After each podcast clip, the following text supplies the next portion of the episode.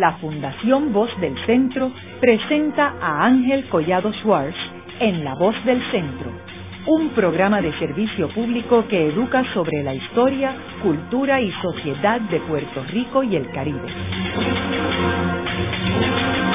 Saludos a todos. El programa de hoy está titulado El pitirre de Fajardo y de la Trova. Hoy con nuestro invitado, Joaquín Mulier, a quien Rafael Quiñones Vidal denominó como el pitirre de Fajardo. Tenemos que resaltar que la trova es una de las artes más auténticas de Puerto Rico. Y me gustaría, eh, Joaquín, que nos hablaras del arte de la trova. ¿Cuándo surgió y cuál fue tu primera experiencia con este arte? Cuando hablamos de trova, bueno, la evaluamos en distintas formas porque hay trovadores que simplemente cantan la décima y están trovando, mas sin embargo no la escribieron ni la improvisaron. La historia nos marca que si empezamos bastante tardecito ya, porque antes de quien le voy a hablar, pues habían trovadores que fueron las raíces culturales de la trova puertorriqueña, pero hablamos de Ramito, Ramito fue el mejor cantor que tuvimos en Puerto Rico porque tenía una voz lindísima, porque dominaba los géneros y la escribía también, pero no era parejo en cuanto a la exigencia de la décima espinela. Improvisaba, tampoco era parejo en eso, pero la historia nos dice que el mejor cantor de décimas que ha tenido la historia fue Ramito y el más que la recorrió por el mundo.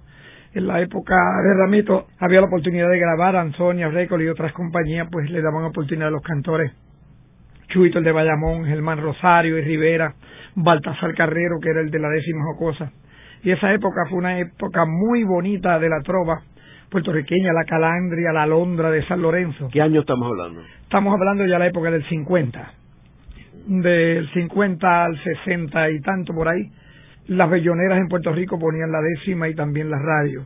Pero fue decayendo lamentablemente porque cuando hablamos de la trova y como la pregunta viene por la trova, trova evaluamos a aquellos trovadores que al compás de la música le dan un pie forzado y se convierten en improvisadores espontáneos que al compás de la música pueden improvisar por un pie forzado que le dan y ya pues eso lo estamos caracterizando como trovadores improvisadores de la décima.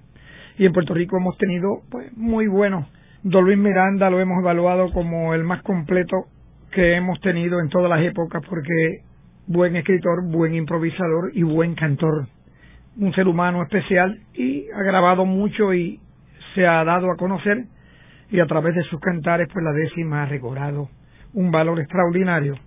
Pero tenemos otros como Mariano Coto, como Polito Río, Félix Morales y otros tantos que le han dado una fuerza tan poderosa a esa trova de la que estamos hablando, que hoy por hoy en Puerto Rico es el país donde más géneros hemos creado para acompañar la trova, para acompañar la décima.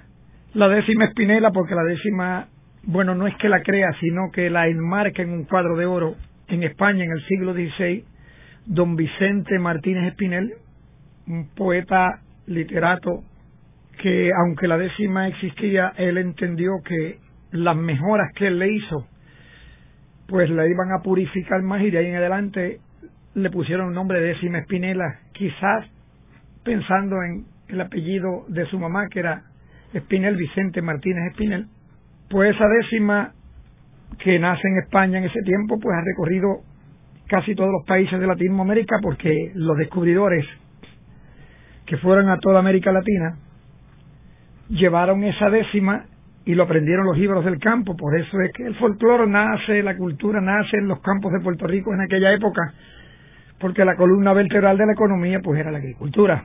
Y en aquel tiempo pues la caña, el café, el cacao, etcétera. Y esos trovadores que aprendieron las décimas de los campos, eran jíbaros auténticos y por eso ahora y siempre han llamado a esa trova canción jíbara, canción de serranía, canción de campo, música de sierra adentro, que lamentablemente a través que va pasando el tiempo le iba dando como un descrédito a los trovadores, porque al decir música de campo de serranía, algunos pensaban que éramos jíbaros descalzos remendados, faltos de preparación académica como, como en sí eran, porque la aprenden la gente de campo que no habían ido a la escuela, pero con la pureza divina de que por intuición la aprendían y Dios ponía en ellos un talento tan extraordinario para escribirla e improvisarla. Y luego que la, que la van conociendo, pues entonces la van purificando. Y decimos, pero ¿y cómo es posible que aquellos trovadores que no fueron a la escuela nunca, que solamente trabajaron en las cañas, en los campos, que nunca visitaron eh, un centro docente donde pudieran educarse, fueran tan buenos improvisadores? Lamentablemente hay pocos conocidos, porque en mi tierra con mucho dolor lo digo, nunca se le ha dado la importancia al reconocimiento del valor de lo que es un trovador. Es un poeta clásico que combina las dos más bellas de las bellas artes, la música y la poesía, de una forma elegante, de una forma distinta. Cuando hablamos de esa décima, cuando hablamos de esa trova, estamos hablando de lo más fino, lo más exigente en el ramo de la poesía. En el año 1959, yo tuve a bien, amén, gloria a Dios, de graduarme en Tribuna del Arte con don Rafael Quiñones Vidal. Ahí es que él me pone el nombre del pitirre, porque ya las aves palleras, las aves cantoras como el ruiseñor, como el solsal, el vienteveo, el canario, ya habían trovadores que tenían sus nombres. Sería bueno que explicara sobre el personaje Quiñones Vidal y Tribuna del Arte y la importancia de ese programa y este personaje. Muy bien, me alegra la aclaración. Don Rafael Quiñones Vidal tuvo el primer programa en la radio puertorriqueña, precisamente por WKQ, desde que estaba en Miramar los estudios. Ese programa duraba cuatro horas, de, de, de seis de la tarde a diez de la noche. La última hora de ese programa, de nueve a diez, la dedicó ya de los años cincuenta y algo en adelante a los trovadores. Y la hora de los trovadores, pues, abría puerta a sus jibaritos, como don Rafa decía, y ahí aparecían trovadores a cantar, y allí nos graduábamos. A veces cogíamos la pesetita y nos íbamos volando para la sillita, a veces las tres estrellas, a veces las ocho, y cuando cogíamos el primer premio, pues entonces ya cualificamos, y don Rafael Quiñones Vidal, pues en ese programa nos dio oportunidad de ir, salió don Luis Miranda, Juanito Rivera de Bayamón, muy bueno, Pedro Matos, este jíbaro de allá de Fajardo, Joaquín Mulier, don Manolo Mata, que aunque era una persona mayor trovador de aquellos tiempos antiguos, iba a Tribuna del Alto y también cantaba, don Juanito Alemán y otros trovadores que recordarlos ahora me vuelve a la juventud y por eso lo digo con mucho gusto. ¿Y cómo se diferencia un trovador del otro? O sea, ¿hay estilos distintos? Bueno, en los estilos, cuando evaluamos lo que es estilos, los estilos de el acompañamiento a la décima, en aquellos tiempos se cantaba el seis de Andino, se cantaba el seis con décima, el seis mapellé, el seis fajardeño, y los géneros de algunos pueblos como el de Comerío, el de Bayamón, etcétera. Pero el jíbaro puertorriqueño siempre ha sido aguzado. Y tan aguzado ha sido que cuando llega la época garderiana a Puerto Rico y viene el tango y viene un montón de géneros, las melodías eran bonitas, gustaban, y entonces escribieron un seis tango, un seis pampero, un seis gaucho, y tenemos tantos géneros que hemos, aunque unido las melodías de esos otros países hermanos a nuestro género poético musical que es la décima, pues no es que estamos adulterándola porque la estructura poética se mantiene, pero se oye con más gracia y con más diversidad de géneros y por tal motivo es Puerto Rico el país que puede estar, yo diría que durante un mes cantando en un lugar con géneros distintos y gusta por la variedad de las melodías. Pero en los estilos de cantar hay trovadores que tenían estilos distintos como Ramito que era el que cogiaba pero Ramito era el único trovador que decían que gritaba pero sabía gritar. Un gorjeo clásico un gorjeo elegante. Habían otros que no tenían la voz de Ramito como Baltasar que era de la canción jocosa y su voz un poco ronca y, bastante confusa para el oído pues ayudaba porque la jocosidad de su décima cogía más gracia Germán Rosario Rivera era el poeta más clásico, más fino, el más perfecto de aquellos tiempos. Entonces Germán también entraba en la décima cosa, pero buscaba unos temas dentro de la historia y dentro de la filosofía de vida de puertorriqueño, que también con su estilo gustó muchísimo y por tal motivo hemos tenido de distintas variedades. Hoy tenemos un grupo de niños trovadores, como dijo al comienzo del programa. Se celebra la Semana del Trovador. Amén, me la dedicaron a mí y entonces se celebra el segundo día de ese homenaje porque era desde el día primero de octubre hasta el día 10. El día primero fue en Junco, allí estuvo repleto aquello, porque no puedo seguir hablando sin reconocer a una institución de jóvenes trovadores que pasaron por mis manos en el concurso Bacardí, el foro más importante que ha tenido la trova en este país, y que ellos se reunieron hicieron una institución que se llama Decimanía. Esa institución pues se ha dedicado a respaldar a los niños trovadores, a auspiciar a escuelas de, de trovadores para que los niños sigan creciendo y llegue la décima a seguir creando una raíz que nunca desaparezca. Y también han visitado países de América Latina, Nicaragua, Venezuela, Panamá, todos estos países, Cuba, que está reconocido como el país donde mejores repentistas e improvisadores al momento tiene, pero también los hay en Venezuela, en Panamá, en Colombia, y las Canarias, y ellos han visitado a esos países. Recientemente, hace unos meses atrás, hicieron un proyecto lindísimo donde se une Cuba y Puerto Rico. Los trovadores cubanos, mientras cantan su décima, usan el laúd y los instrumentos de ellos, y los trovadores puertorriqueños usan el cuatro puertorriqueño y la guitarra y tienen el conjunto de Edwin Colón Sayas. Cuando el trovador cubano va terminando la primera décima que le toca entonces seguir al puertorriqueño, los músicos puertorriqueños, en este caso, como dije, Edwin, enlazan los instrumentos con los cubanos y entonces entra en un género de acá. Eso es un proyecto lindísimo. Yo diría que entre los espectáculos de niños trovadores, el segundo congreso de niños en Puerto Rico se celebró en Barranquita y ahí fue que quisieron hacerme reconocimiento a mí, pero me dedicaron todos los días, desde el sábado hasta el domingo. Y Decimanía logra traer a Puerto Rico trovadores de Islas Canarias, de Cuba, de Argentina, de Uruguay, de Venezuela, de Panamá, unos trovadores extraordinarios que quisieron unirse al homenaje que me rendían, cosa que agradezco a Dios profundamente, que agradezco a Decimanía y que agradezco a esos compañeros que algunos ya conocía porque yo he logrado viajar por distintos países de eso, pero otros no, pero que llegaron y la verdad es que yo solamente mido cinco con cinco y cuando esa gente me hicieron el homenaje en Barranquita, que yo fui inmenso, desde las nueve de la mañana hasta las siete de la noche. Yo había tenido que levantarme porque me llevaron, me, eh, Decimanía me pagó hotel para que fuera con toda mi familia, desde mi esposa, los hijos, los nietos. Y en el mismo hotel donde nos quedamos, en la mañana había un programa que se transmite desde una emisora colega que se llama El Mañanero. Y a las cinco empezaba y allí estaba yo con ellos Salí de ahí al lugar donde se rendía la actividad, que era el segundo congreso de niños trovadores, y siguió hasta las seis, hasta las siete de la noche. Lo que yo digo que me preguntaron después los periodistas y los averiguados, porque muchos averiguados buenos, ¿sabes? Que cómo me había ido ese día de mi homenaje.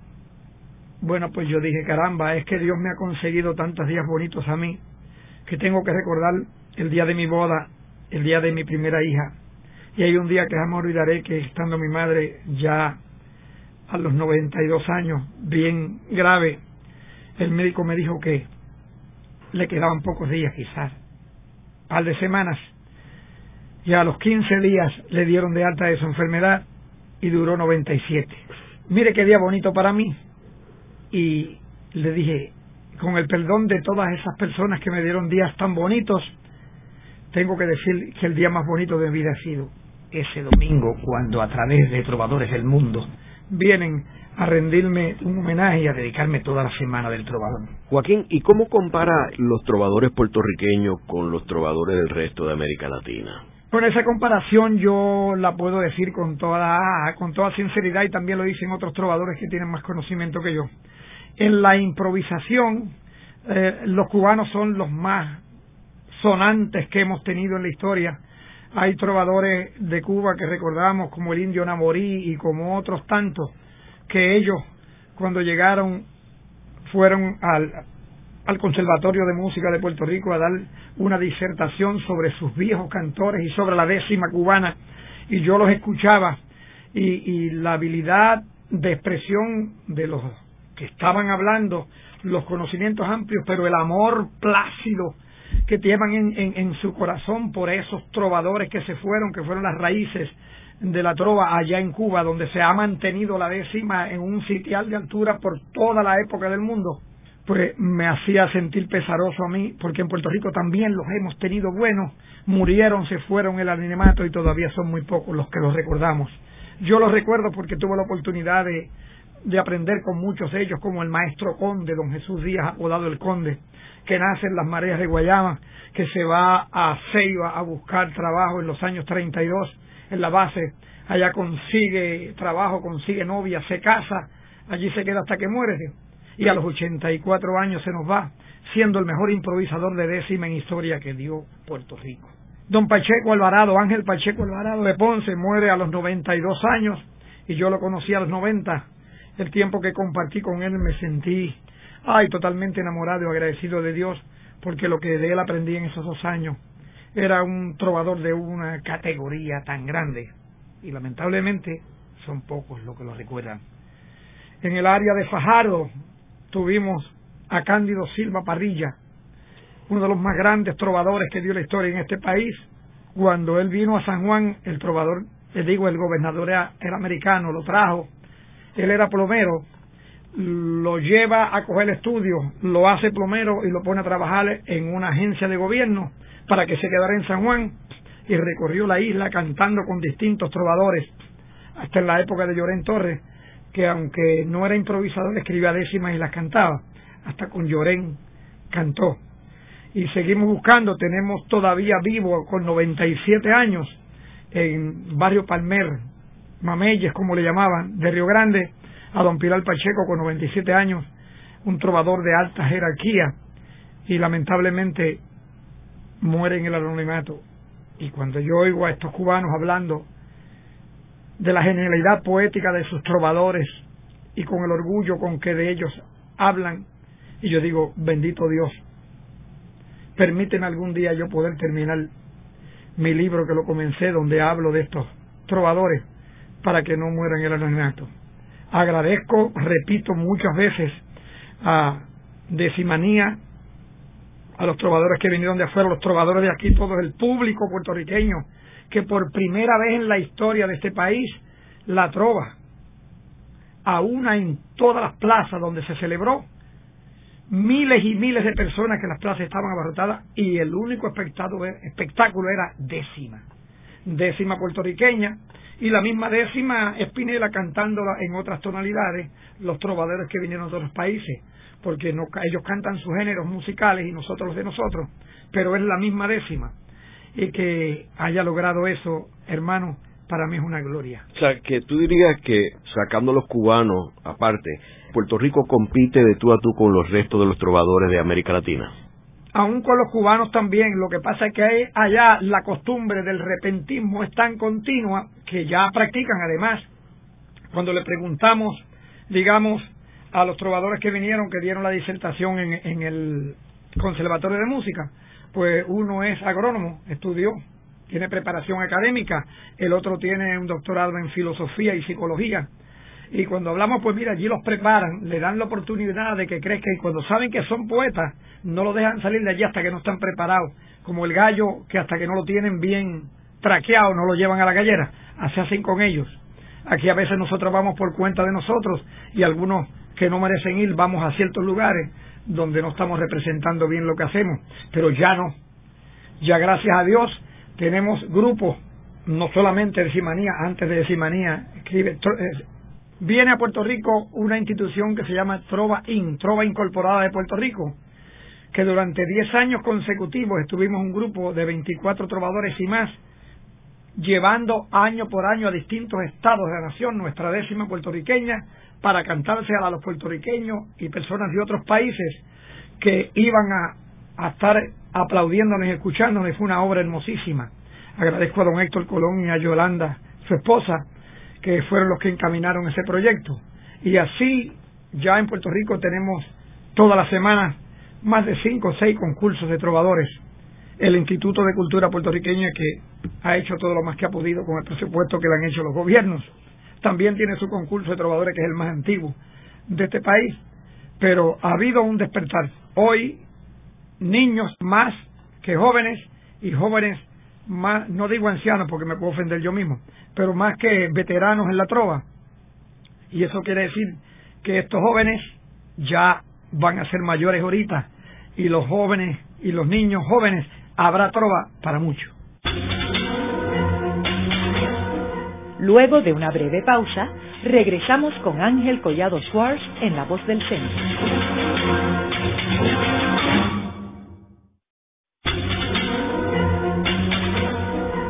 Están escuchando a Ángel Collado Schwartz en La Voz del Centro.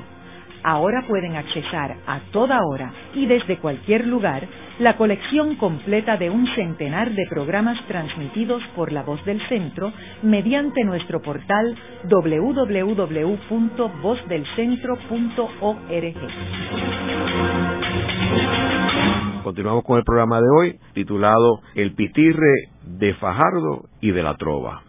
Hoy con nuestro invitado, el trovador Joaquín Mulier, a quien Rafael Quiñones Vidal designó como el pitirre de Fajardo. En el segmento anterior estuvimos hablando sobre los antecedentes del arte de la trova en Puerto Rico y cómo eh, la décima combina dos de las artes eh, más sublimes que son la poesía y la música. Ahora, estuvimos hablando de algunos trovadores a través de nuestra historia que dejaron una huella en Puerto Rico. Eh, Joaquín, tú tienes algunos, algunas décimas de ellos, eh, algo que ellos hayan creado. Bueno, hablamos de don Cándido Silva Parrilla, nace en el año 1873 en Fajardo, Puerto Rico, y don Cándido pues ya a los 16 años ya improvisaba con otros en controversias. Y hay una décima de don Cándido Silva Parrilla que después que viene a San Juan y está viviendo en, en la capital, escribe la historia de San Juan, donde él compara a San Juan con una isleta. San Juan es una isleta porque está cubierta con agua por casi todos los lados, ¿no? Llegamos a través del puente. Y en aquella décima él hace una comparación tan hermosa donde él hablaba después de definir todas las entradas que hay en el viejo San Juan y todos los edificios, hablaba de las calles y las usaba como testimonio de lo que estaba hablando. Y hay una décima que decía, como testimonio están las calles y su belleza, San Francisco, Fortaleza, el Sol, la Luna, Tetuán, San Justo, San Sebastián, San Jorge con la caleta, milla por media completa que jamás ha de ensanchar, a menos que encoge el mar que se estile la isleta. Cuando escuchamos que un trovador de aquellos tiempos que la preparación académica no era tan elevada, resume con ese bajante tan hermoso que jamás han de sanchar a menos que encoge el mar o que se estire la isleta. Entendemos que había sabiduría poética en ese trovador y cuando leemos las otras décimas, que son muchas, ¿no? Pues entendemos que esa capacidad poética de don Cándido Silva Parrilla, todavía hay trovadores en el Puerto Rico de hoy que no la han podido igualar. Joaquín, ¿y cuándo fue la primera ocasión que tú te diste cuenta que tú eras un trovador, que tenías el arte de la trova dentro de, ti? ¿Cuándo es que tuviste esa primera experiencia? Desde muchachito, yo no soy, yo soy del campo, soy del barrio Rincón de Fajardo. Y hasta yo digo cuando me presento, nací en el barrio Rincón, una esquinita en Fajardo. Allí comencé a ser bardo y amar la improvisación. Mi padre, de profesión agricultor incansable, con la fuerza inagotable de los que pobres nacieron y por riqueza tuvieron ser decente y responsable. Papá era agricultor, mamá era ama de casa. Tenían una tiendita y, mamá tendía la tienda, pero ya tenía que lavar la ropa con las otras lavanderas en la quebradita que daba la vuelta frente a la tienda. Y allí yo iba con mi mamá a los cuatro años y medio. Había una señora, se llamaba Doña Aguilín, ella sabía décimas y sabía coplas, me las enseñaba. Cuando mamá estaba conmigo me enseñaba coplas bonitas, coplas profundas como aquellas que se cantaban en los seis bombeos de antes, que decía, es tanto lo que te quiero que no te puedo olvidar, de día en el pensamiento y de noche en el soñar, decía el parejo, y la pareja le contestaba, si tú me quisieras mucho me salieras a buscar, como la mar busca el río y el río busca la mar. Pero cuando se iba mamá a la tienda porque llamaba a algún cliente, me enseñaba otras cositas que yo no me atrevo a decirlas ahora, pero me enseñó décimas que yo la digo porque era un sentido figurado pero bonito era una décima que decía un negro como el caldera, una polla se robó, y cuando como nadie lo vio se le echó dentro del seno. Ese negro no era bueno cuando se robó esa polla, le hicieron una trasmoya, le dieron un bofetón y se le rompió el botón y se le salió la polla. Pero mira, eso no tiene nada malo ahora, ahora no, pero en aquel tiempo eso era. Pues de ahí seguí aprendiendo otras décimas de otros trovadores aquí en el barrio. Yo creo que yo ya a los seis y siete años ya yo cantaba mis décimas. Cuando llegaban las músicas a casa de mi papá, que era la casa donde más música se daban en Navidades, desde Nochebuena hasta la octavita que era antes, ahora no, ahora empieza en octubre.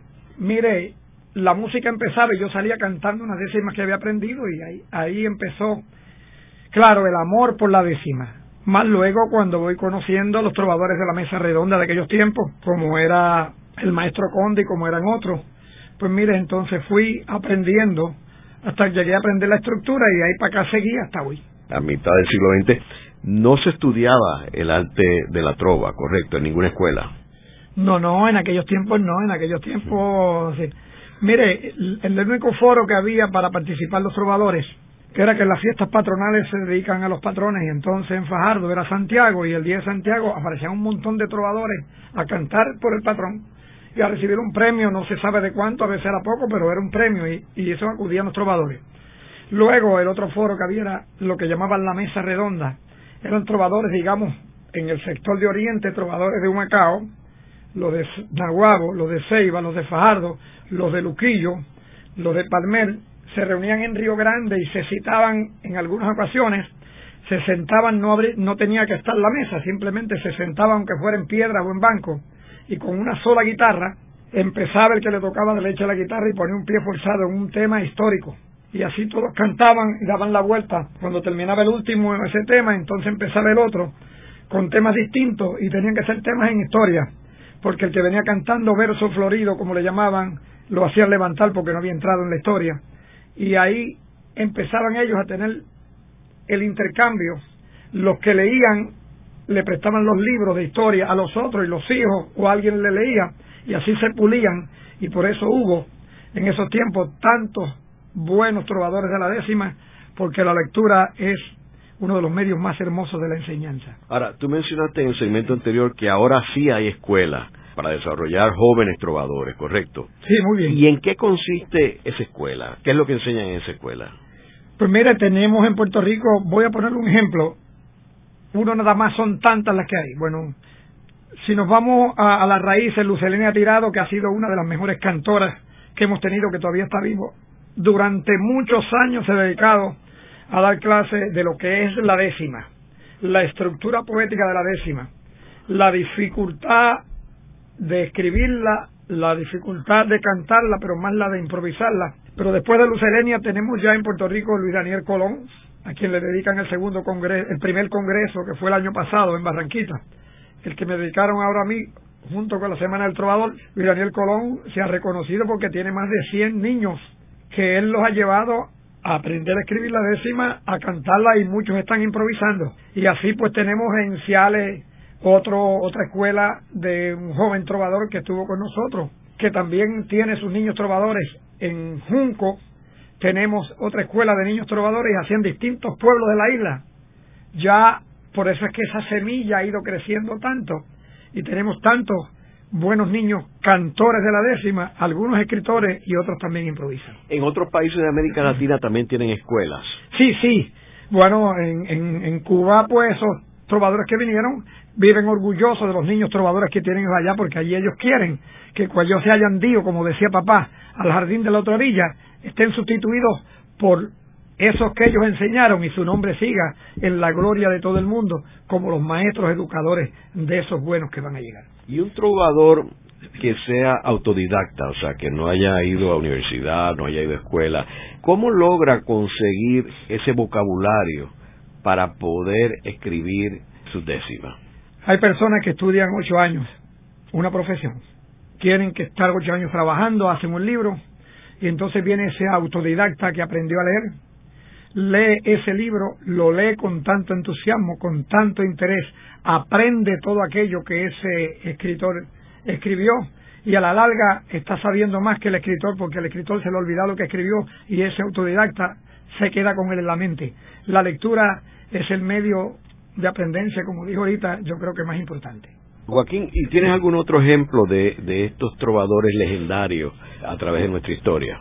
Ángel Pacheco Alvarado, el que conocí cuando tenía 90 años, escribe unas décimas por el fanatismo y decía no hay nada más peligroso ni más contrario al civismo que el maldito fanatismo político o religioso. Es un virus venenoso que contagia sin piedad el alma de la bondad que llena de buena fe acepta lo que no ve con ciega credulidad.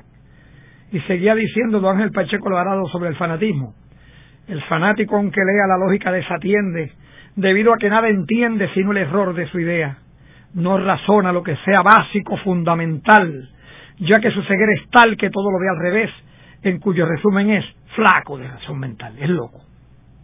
Imagínese un señor que tuvo un cuarto grado, la manifestación que hace sobre el fanatismo, con esos recursos metafóricos y con esos medios de identificar el mensaje que llega con una elegancia poética tan grandiosa dentro de una retórica, dentro de una rima, una consonancia perfecta, sin haber tenido preparación académica. ¿Qué otro ejemplo tenemos? Tengo dos ejemplos más. Por ejemplo, mire, hay ese señor que está, como dije anteriormente, aún vivo en el barrio Palmer de Río Grande, don Pilar Pacheco. Cuando se reunían en la mesa redonda y ponían un pie forzado, están hablando del yunque. Y el pie forzado era eterno guardián del mar. Acostumbraban que cuando un trovador cantaba una décima que era muy sobresaliente y los demás entendían que ninguno la podía igualar, paraban la música para rendirle homenaje por aquello extraordinario que había dicho y ahí se acababa la controversia. Don Pilar Pacheco, el pie forzado, era eterno guardián del mar y hablando del yunque decía, a los pies del yunque hermoso está Mamelle sentado mirando el pico encorvado del gigante pedregoso. El milenario coloso bien difícil de igualar plantado como un altar entre rocas y mesetas, lo han llamado los poetas eterno guardián del mar. Esas imágenes poéticas, esas metáforas, esas cosas tan sublimes donde ese trovador define en solamente diez versos lo que es el eterno guardián del mar, demuestran la genialidad poética de aquellos viejos trovadores que fueron las raíces. Y por eso yo digo, que esas raíces no podemos permitir que desaparezcan. Hay raíces que dejaron un árbol, ramas, y esas ramas han dado frutos, y no podemos darle el beneficio solamente a las ramas que están dando frutos. Recordemos aquellos que fueron raíces del árbol. Bueno, yo hablaba del mejor improvisador de décimas en historia que tuvo en la mesa redonda Puerto Rico, don Jesús Díaz el Conde. Don Jesús yo lo conozco cuando él tiene 82, 82 años. Qué casualidad que también a los dos años muere. Y en esos dos años yo cantaba en Tribuna del Arte el domingo y el lunes yo iba donde don Jesús porque él oía el programa y yo quería saber qué había hecho yo y eso pues me ayudó muchísimo. Pero don Jesús tres días antes de su muerte yo voy a verlo al hospital de Ceiba donde él estaba. Lo encuentro sentado en la cama le digo, Jesús, cuánto me alegro verlos repuestos. Y me dice, caramba, un preámbulo que le usaba toda palabra. Caramba, Joaquín, voy a sentarme en la maquita debajo del palo de mango, donde sea que me van a ver cuatro amigos que me quieren mucho y que yo quiero. Compadre Iluminado Félix, mi compadre Mucho Carrero, mi compadre Vidal Rosario y tú. Siguió hablando conmigo y me dijo, Joaquín, yo nunca te he dado una décima que me la cantes en tu programa, un programa que yo tuve durante 39 años, Fajardo. Y quiero que se me la cante el sábado a mi esposa, doña Evangelina. Yo, don Jesús, es una honra para mí yo cantar una décima de usted. Me dice, no te las daba porque como tú las escribes y las cantas, no quiero que vayan a creer que todas las que cantas son mías. Y desde lejos se conocen, don Jesús, las suyas son muy sublimes, muy elevadas, las mías no, no van a llegar nunca a esa calidad.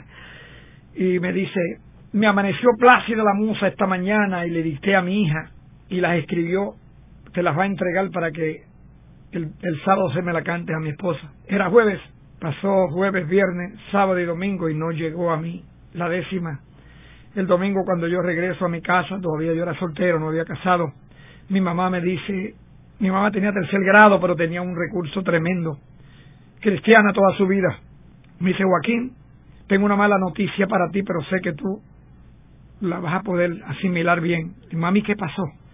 Me dice, llamaron esta mañana que don Jesús se puso grave otra vez y lo mandaron al hospital de distrito.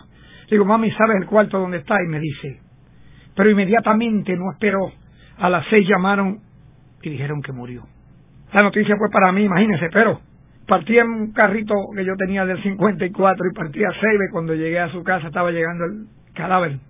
Una casita de parcelas de esa, de ayuda mutua. Subí la escalerita, nos abrazamos, doña Evangelina y yo.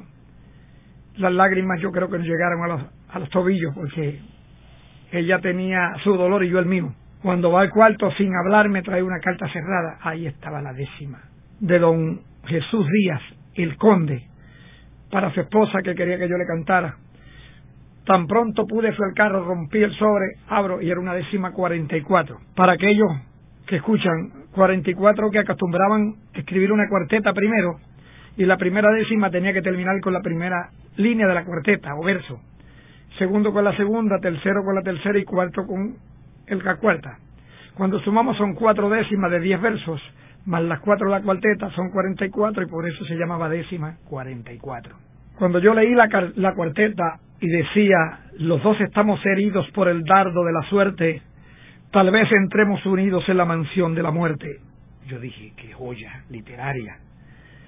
La primera décima decía, en la noche perfumada junto a la brisa te envío suspiros del pecho mío que se pierden en la nada. Como reliquia sagrada de recuerdos tan queridos, estos suspiros son idos buscando en tu amor la calma, porque en el fondo del alma los dos estamos heridos. Duermo y tu contacto siento dulce, amable, sonriente, aspirando el suave ambiente de tu perfumado aliento.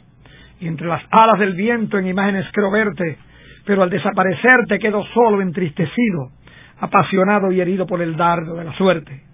Me creo verte en los suaves vientos que van peregrinos y oigo tu voz en los trinos melodiosos de las aves. Y en campos, mares y naves tu imagen se me convierte, pero por mi mala suerte es nada, es sombra, es espuma, una visión que se fuma en la mansión de la muerte. La última décima, que era donde él terminaba el mensaje de su agonía, porque ya presentía la muerte, decía, Tal esperanza risueña abriga la mente mía que mi alma se extasía, sonríe, goza, duerme, sueña y remonta con su dueña a mundos desconocidos y en esos campos floridos me persigue una visión, en fin, en otra mansión tal vez entremos unidos. Presentía la muerte y esa décima tan extraordinaria demostraba la calidad de un trovador que estuvo un ratito en la escuela ¿Sabe por qué? Porque don Rafael Quiñones Vidal, todos le hablábamos del conde. Ramito, Víctor Lluvera Río, todos los trovadores. Y me dice, Joaquín, yo quisiera conocer a don Jesús. Yo le dije, don Jesús quiere conocerlo a usted porque lo admira como filósofo y como maestro de ceremonia, como locutor. El día que yo llevé a don Jesús a Tribuna del Arte, con sus 93 años ya, la hora de los trovadores se fue un diálogo entre don Jesús Díaz, el conde, y don Rafael Quiñones Vidal. Cuando van por mitad de conversación, le dice don Rafael a don Jesús, don Jesús, ¿qué preparación académica usted tiene? Que lo oigo hablando de hiatos, sinalefas, símiles, cosas que yo mismo no entiendo. Y le contesta don Jesús con el caramba, que era el preámbulo a su, a su oración. Caramba, don Rafa, yo estuve un ratito en la escuela y dice, ¿y cómo se entiende eso de un ratito? Contesta don Jesús, yo nací en las mareas de Guayama y cuando mi papá murió yo era un muchacho sagalejo. Mi mamá se alquiló de sirvienta también en ese pueblo, en casa de un español rico. Y iba todos los días a un maestro jubilado que le diera clase dos horas a sus hijos. Y no había gallina que pusiera el huevo que yo no se lo robara caliente para regalárselo al profesor para que me enseñara con más amor y aprendí a leer. De ahí para acá no hay, no hay papel que encuentre en mi camino que tenga letra que no me doble, lo coja y lo lea. Esa es mi preparación académica. Qué genialidad, ¿verdad? Qué autodidacta tan grandioso. El empeño de aprender, hasta le robaba los huevos a la gallina para dárselos al... Y el papel que encontraba en el camino. Y de ahí en adelante se convirtió el maestro conde en el mejor improvisador y y escritor de décimas que yo he escuchado en mi vida. Los años han pasado, tenemos muchos extraordinarios, lo habrán igualado porque, pero pasarlo, lo dudo. Luego de la pausa, continuamos con Ángel Collado Schwartz en La Voz del Centro.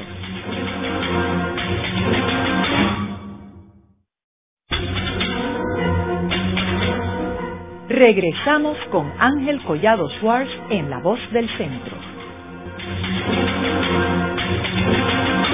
Continuamos con el programa de hoy titulado El pitirre de Fajardo y de la Trova. Hoy con nuestro invitado, el trovador Joaquín Mulier, a quien Rafael Quiñones Vidal designó como el pitirre de Fajardo. Joaquín, me gustaría que compartieras con nuestros radioescuchas tu experiencia en la participación en el programa de Tribuna del Arte de Quiñones Vidal. Lo más bonito para mí, lo más grandioso que jamás será olvidado, es en el año 1964. Don Rafael Hernández, nuestro gran compositor, nuestro genio, estaba en San Patricio, el hospital de veteranos en aquellos tiempos y don Rafael Quiñones Vidal ese día 24, que es día de San Rafael, quería dedicarle el programa a don Rafael, a su gran amigo don, don Rafael Hernández.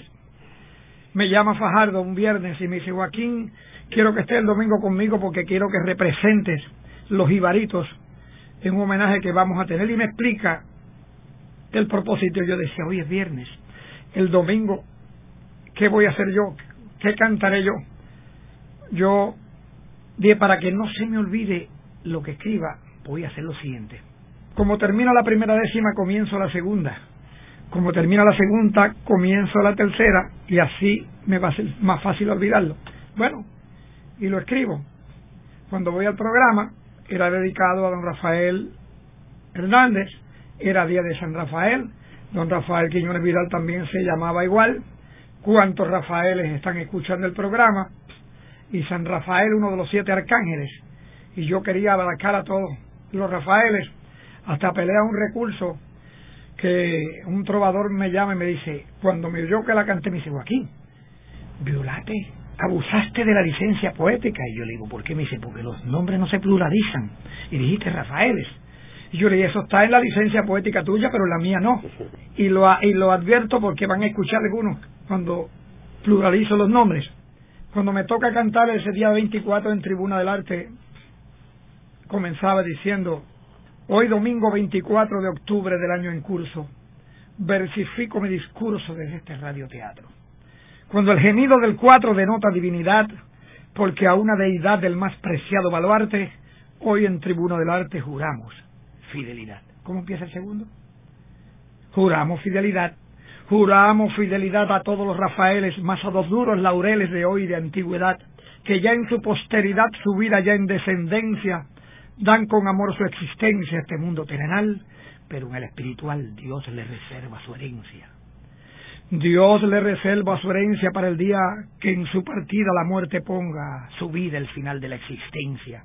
Y allá en la supervivencia de la celestial mansión, San Rafael el varón, uno de los siete arcángeles, los presentará a los ángeles con honda veneración. Con honda veneración rindo honor a un personaje que su musa es el oleaje del mar de la inspiración. Su grupo fue embarcación que navegó hacia la gloria y en la larga trayectoria muy positivo y valiente iba Rafael al frente con su cuarteto Victoria. Con su cuarteto Victoria y el sol de su inspiración dio clara iluminación a la musical historia Hoy su inspirada memoria en añoranza reposa, añora la prodigiosa musa del buen inventor, músico, compositor más poeta que otra cosa. Más poeta que otra cosa lo llamo sin duda alguna. Sus canciones una a una son poema, verso, prosa. Si analizamos preciosa, vemos que noble ideal, llevando un nivel igual el lamento borincano, a las que le da la mano campanitas de cristal, que era el tema de Tribuna del Arte. Y concluía, Campanitas de Cristal, el tema de este programa, que es la cumbre de la fama como programa radial, donde Quiñones Vidal, el otro de los laureles, con sus pláticas tan fieles nos da la enseñanza amiga, que hoy Dios también le bendiga, y a todos los Rafaeles. ¿Cuántas veces tú fuiste al programa a través de tu carrera como trovador?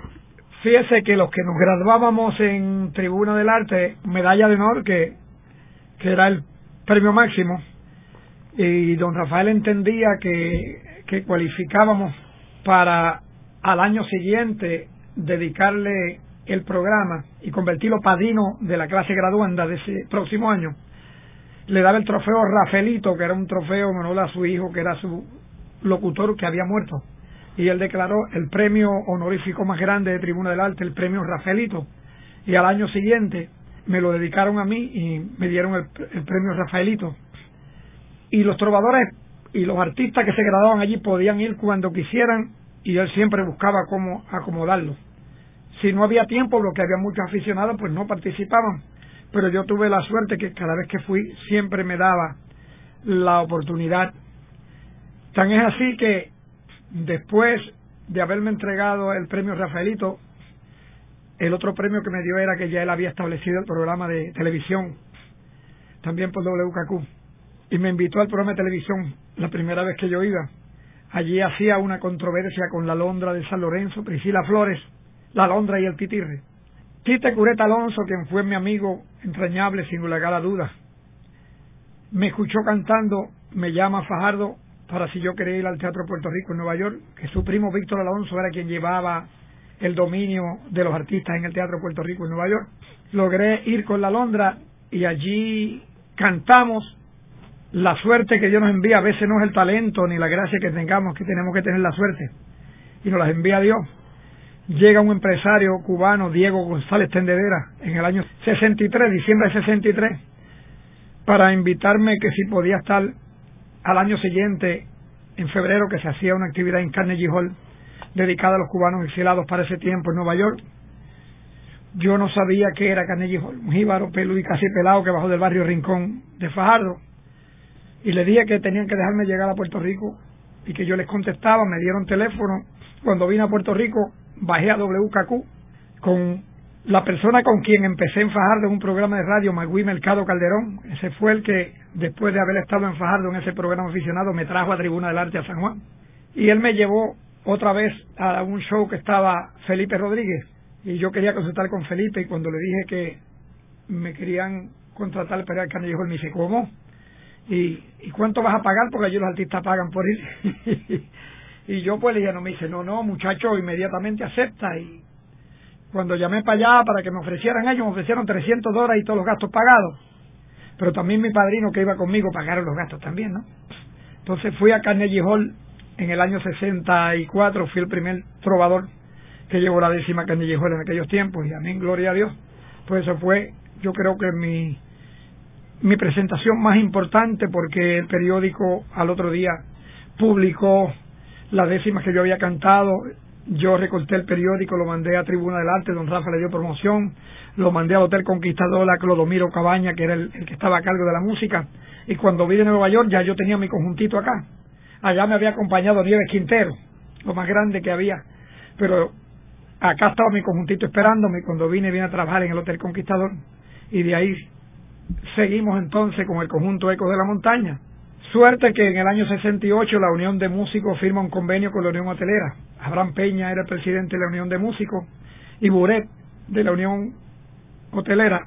El convenio se firma para fomentar la música típica en los hoteles grado A y AA en San Juan.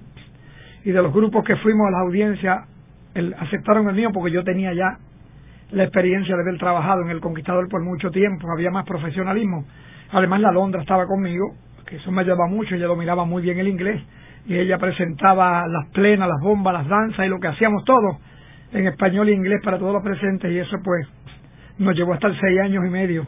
Cuando el contrato era seis meses, llegamos seis años y medio a estar en los hoteles tocando y cantando nuestra música típica. Luego de una breve pausa, regresamos con Ángel Collado Schwartz en La Voz del Centro.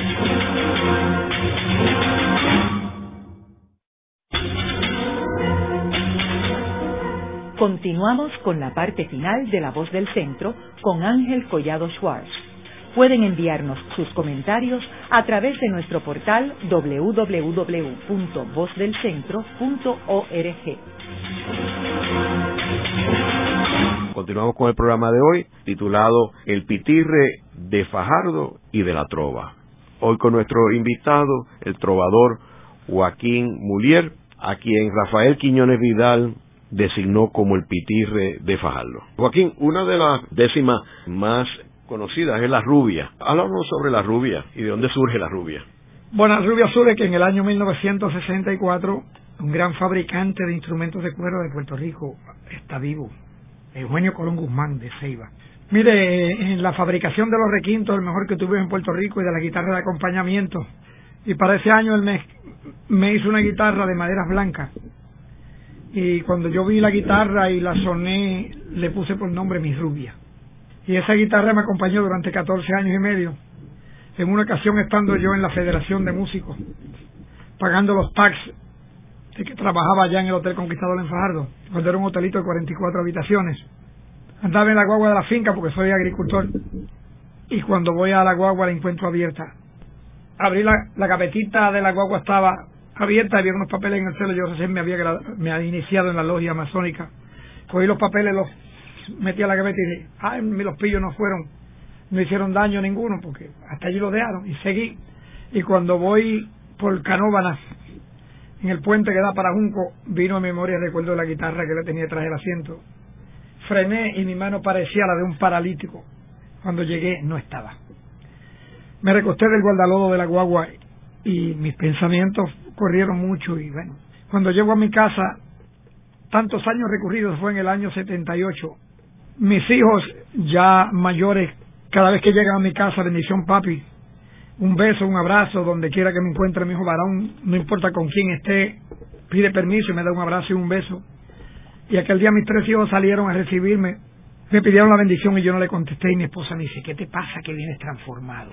Dije, me robaron la rubia. Mi esposa es trigueña pero nunca sintió celos de esa rubia. Yo venía ciego, dolido y caminé hacia el cuarto, ella me siguió y yo tranqué la puerta y le puse el seguro por dentro. Busqué y me puse a escribir. Y escribo una décima por la rubia. Al sábado siguiente en mi programa Batey Campesino que se llamaba, canté la décima y mucha gente me malinterpretaron porque yo además, bueno, además de, de, cantador, pues también agricultor, creador de ganado de carne. La gente sabe Dios en qué pensó, ¿verdad? Bueno, pues la décima decía, mi rubia, ¿dónde estará? ¿Quién la estará disfrutando? ¿A quién le estará brindando lo que ya no me dará? ¿Quién en sus brazos tendrá la que fuera novia mía? La que de noche y de día tantos placeres me diera quien la tenga que la quiera igual que yo la quería. Igual que yo la quería, nadie la podrá querer y mucho menos saber lo que para mí valía. Junto a mi lado tenía catorce años de amores, ponía fin a mis dolores y disipaba mis penas. Era buena entre las buenas, la mejor de las mejores. La mejor de las mejores, muchos hombres la llamaban cuando un rato la tocaban, la elogiaban con honores. Tenía encantos superiores a otras que me deleitaron y hoy que de ella me apartaron, digo con triste razón, me hirieron el corazón el día que me la llevaron. Todavía la gente está creyendo que es una mujer, ¿verdad?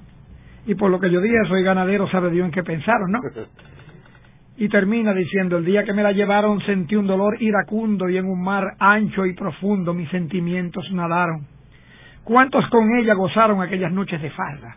Y hoy siento se me desgarra el alma en los tristes ratos que contemplo los retratos de mi sonora guitarra y entonces que entienden que es una guitarra. Se borró lo mal que había empezado. Ahora vamos a escuchar esa décima, pero con música. ¿Grabada en qué año? Esa la grabamos en el año 77 por ahí.